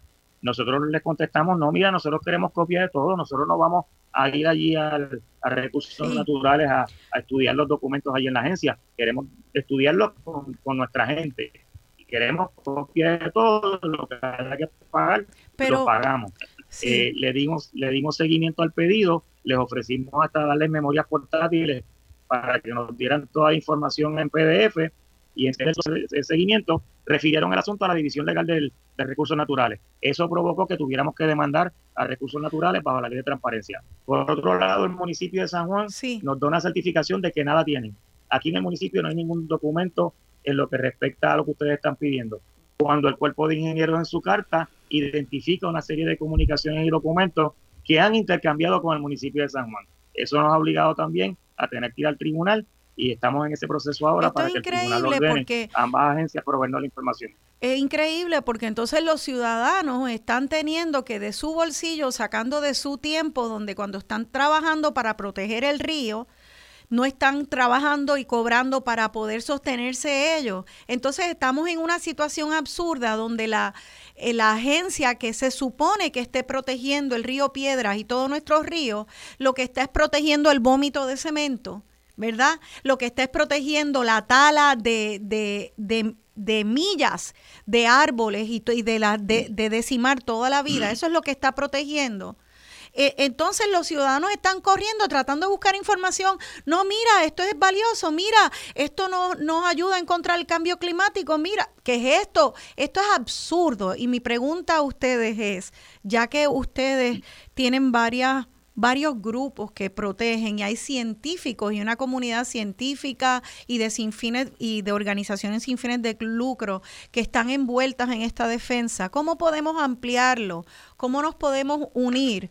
Eh, entiendo que hay en proceso una petición eh, que se está eh, redactando ahora mismo para poder unir nuestra firma a un reclamo al gobernador Pierre Luisi y al Departamento de Recursos Naturales para que, para que pidan una revisión de este proyecto al, al cuerpo de ingenieros. ¿Qué es lo, ¿Cuál sería el objetivo aquí, Edmundo Colón?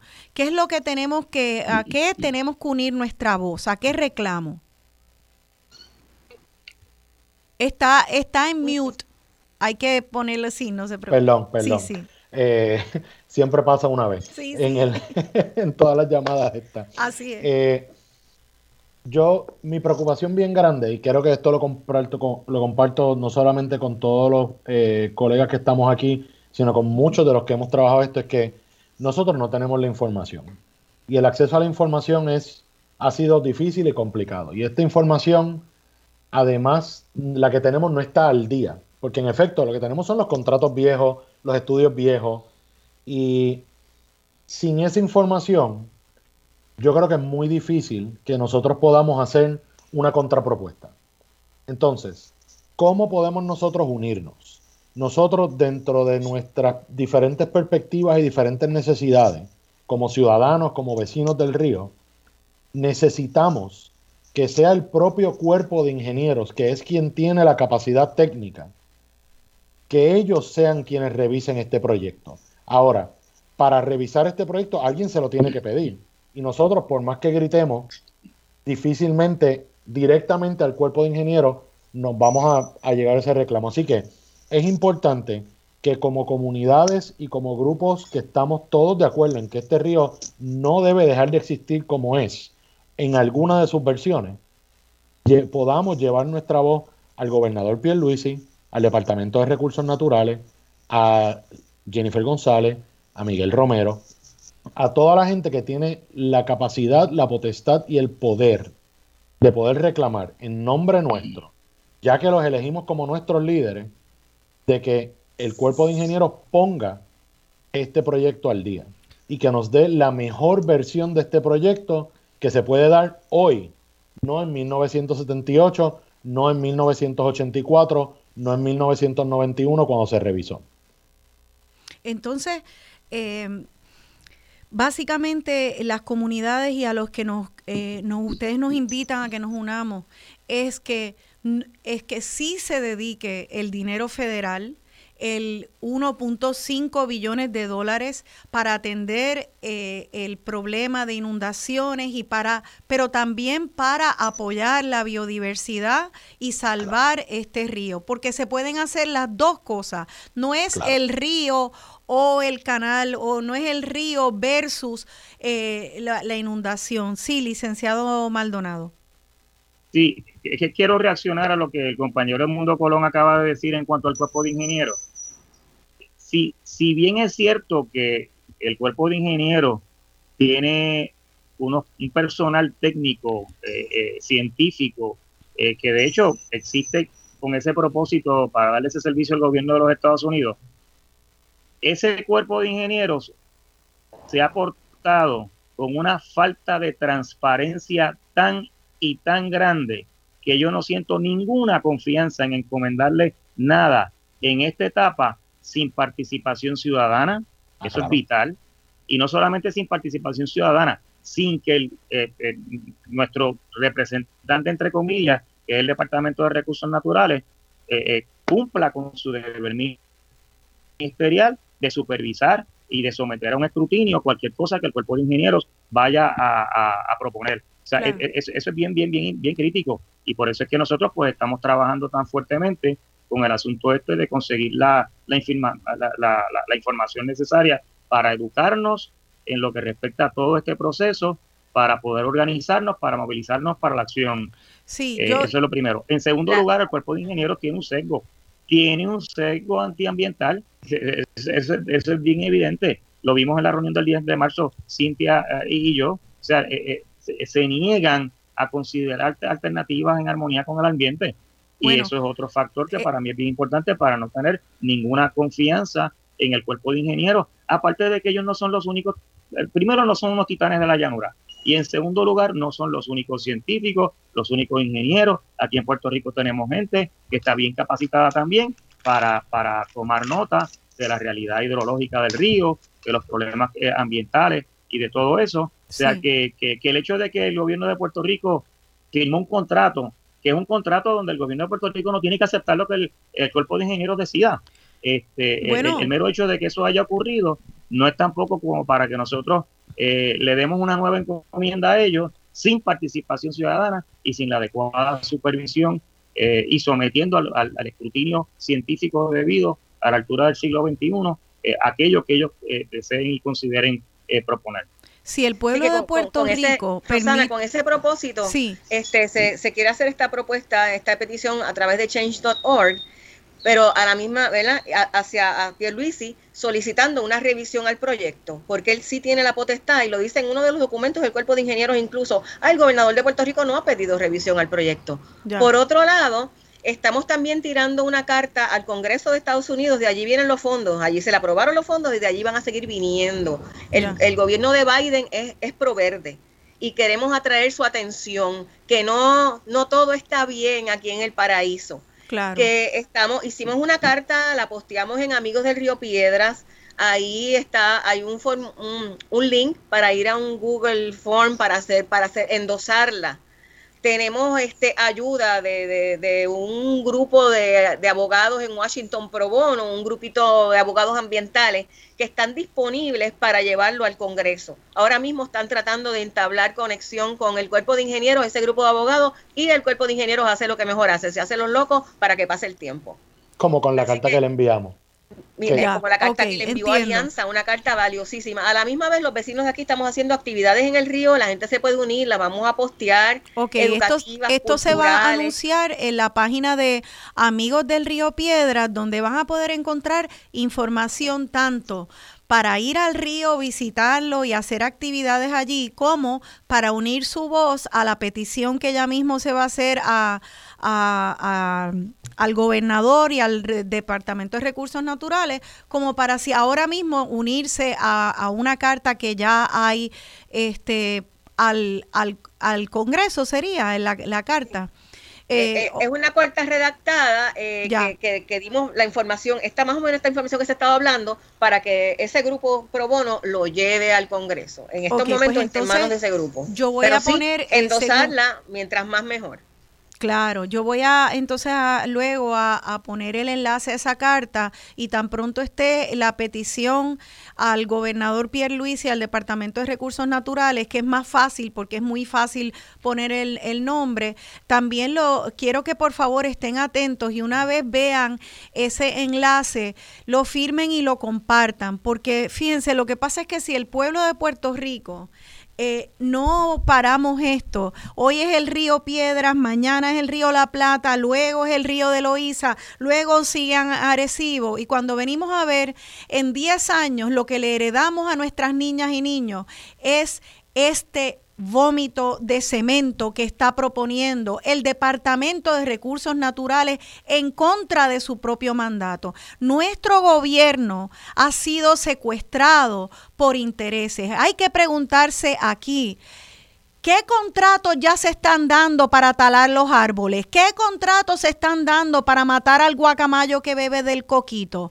¿Que a quién le vale madres que esto se, todo se tale porque va a ganar mucho, mucho billete este, rellenándonos la garganta de cemento y empeorando los huracanes? ¿A quién, quién se va a beneficiar de los contratos del, del, del cuerpo de ingenieros de Puerto Rico? Este dinero puede beneficiar a mucha gente con contratos, podría beneficiar a muchos empresarios eh, puertorriqueños y puertorriqueñas, pero de la manera correcta. Aquí nadie está pidiendo que no se traiga ese dinero a Puerto Rico lo que, estamos ah, eh, reclamando al gobernador Pierre Luisi y al Departamento de Recursos Naturales es que el 1.5 billones de dólares que se están eh, dedicando ahora para el vómito de cemento se dediquen para salvar al río Piedras y atender el problema de inundaciones con ciencia y evidencia científica a la par con el siglo XXI no con estos refritos de los 70 cuando Romero Barceló era gobernador del país. Entonces, también este cuerpo de vigilantes que está recibiendo a los, a los, a los residentes que ven al río y van a pedir información y estos vigilantes que se supone que con sus armas estén velando los árboles, están intimidando a, a los ciudadanos que quieren proteger los árboles. ¿Qué absurdo es este? ¿Qué es esto? Luke Skywalker versus, versus Darth Vader. Este que yo me siento como si estuviera en Star Wars. Esto, y, el, y el, programa pasado era de, de, tratar de salvar a la UPR. Y el anterior es de salvar a las abejas que nos las están envenenando, las abejas boricuas. Esto no para.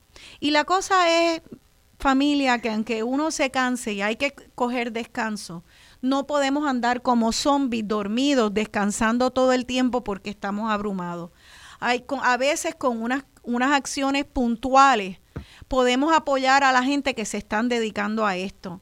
Y eh, eh, ahora eso, la manera que podemos hacerlo es entrar a la página de Facebook de Amigos del Río Piedra, darle like, entrar a esa página de vez en cuando y ver qué información nos están dando para poder unirnos. Ya mismo está esa petición eh, para que podamos firmarla. Podemos ir allí a visitarlo, ver qué actividades se hacen, averiguar del, del, del estuario, el proyecto del estuario que también educa sobre todo esto.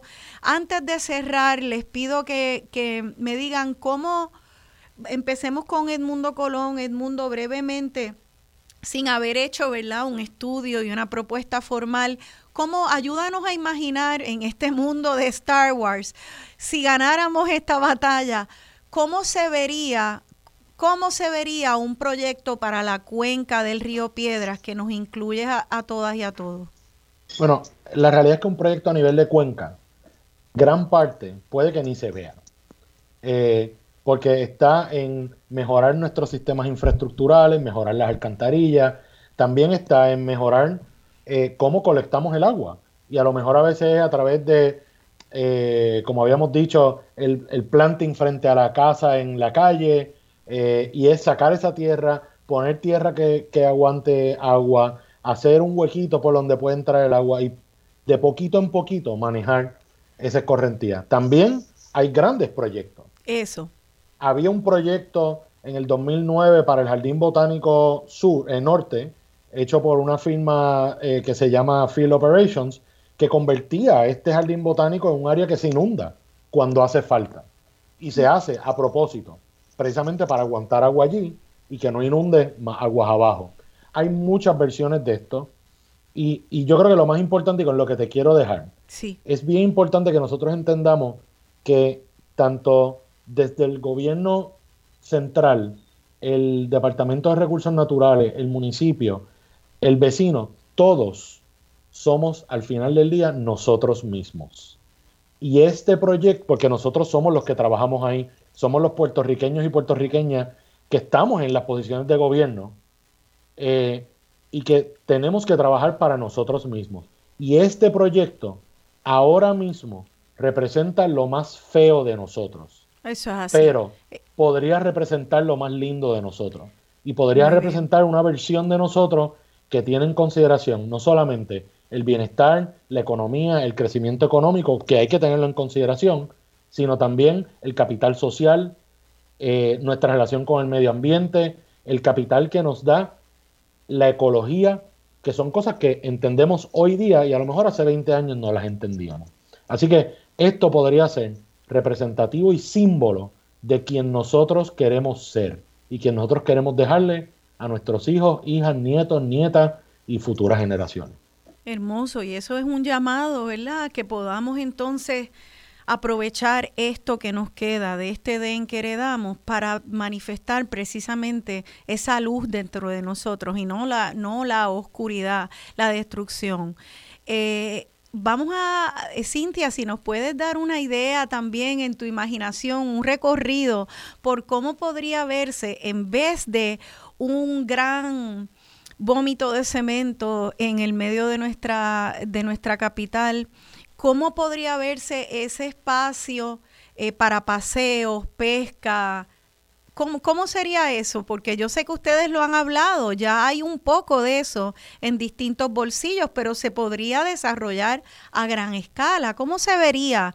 Eh, ayúdanos a imaginar. Hemos soñado algunas cosas y con ayuda de un charet que ofreció Mundi Colón, este, imaginando eh, con arquitectos paisajistas cómo fuera la Universidad de Puerto Rico nos pudiera ayudar tanto con sus grandes terrenos verdes que tenemos aquí en el área metropolitana. Ahí se puede derramar, se pueden hacer eh, lagunas de retención grandes, con jardines alrededor, incluso paseos. Ahí, aquí los terrenos de la estación experimental han sido abandonados por años de años de años y están pensando hasta venderlos porque la UPI está teniendo problemas económicos. Que no lo haga, necesitamos la UPR, la UPR debe participar de esto, es su río también. Eh, con sus conocimientos científicos y con sus terrenos, ayudar a manejar el río, recoger aguas. La cosa es evitar que llegue al cauce lo más posible. Este, el jardín eh, Luis Muñoz Marín puede también hacer una gran laguna de retención y ahí retener aguas que van a parar a Puerto Nuevo, río abajo. Retenerlas por un momento, la cosa es que el golpe de agua no sea tan poderoso. Eh, hay grandes parking, grandes parking de, de, concesionarios de autos, del Coliseo Roberto Clemente, del Irán Bison, hay grandes parking este, que se pueden cambiar el sustrato y en vez de ser cemento denso se puede poner cemento poroso para que chupe. Hay, hay veces que se puede poner gravilla y no cemento. La cosa es que todo, el sueño de la ciudad verde es el sueño del futuro. El siglo XXI no nos puede coger bobos. Tenemos que enfrentar lo que nos viene, que son retos de cambio climático severo, sequía, calores y lluvias extremas. Todas las cosas, además de otros COVID y vamos a tener necesitar este, naturaleza para ir a escapar, ¿verdad? Necesitamos más salud mental y física. Debemos proteger nuestros centros urbanos y hacerlos más verdes. Todo el mundo soñarlo más verde y cada cual hacer su parte en su patio, en su acera, en recogido de agua, en uso de agua, en contaminantes. Las pensar en la ciudad del siglo XXI. Así es, que qué bello. Yo me imagino ese corredor ecológico en San Juan, en vez de ese muro que vimos ahorita en el video, un canal de cemento, con, con, paredes de cemento muertos, sin palmas, sin tortuguitas, sin agua, más que el agua de la lluvia. Eso es una pesadilla y en vez, yo me lo imagino con esas lagunas, me imagino la gente kayakeando, me imagino gente pescando, me imagino eh, paseos de bicicleta. Son tantas cosas y uno se lo imagina porque sabe que existe, existen partecitas de Puerto Rico, existen otras partes, podría ser un centro de un imán de, turismo ecológico para la economía eh, doméstica y, del turismo extranjero.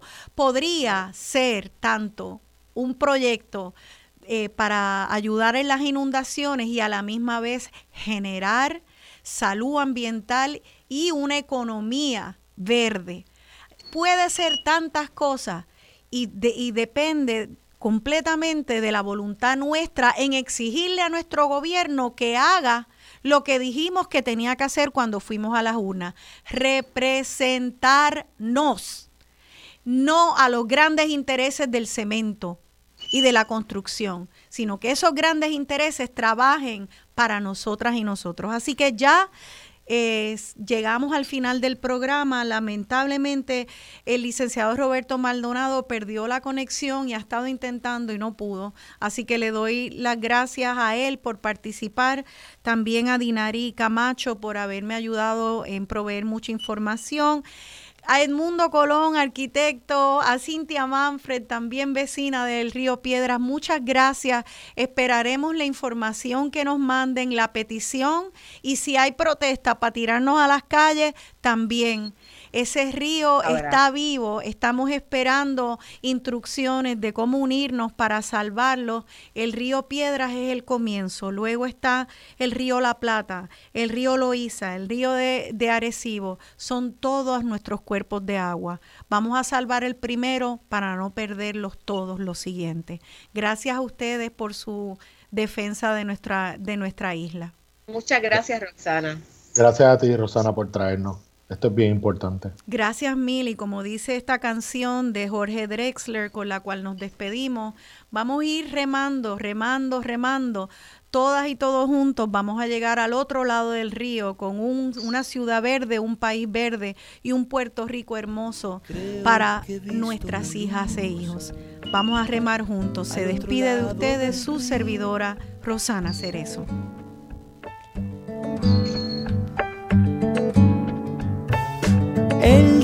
Le irá pudiendo poco a poco al frío.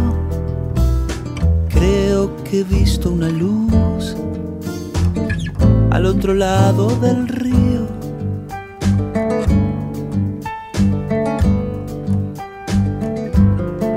Sobre todo creo que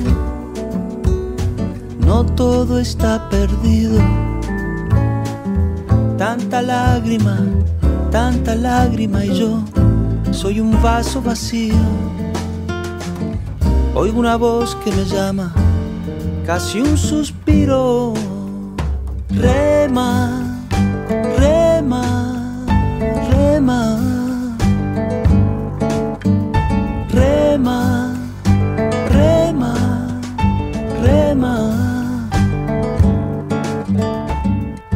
Esta orilla del mundo, lo que no expresa es baldío.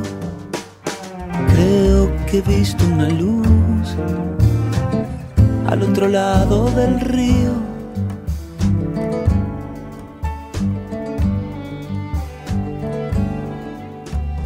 Yo muy serio voy remando, muy adentro sonrío.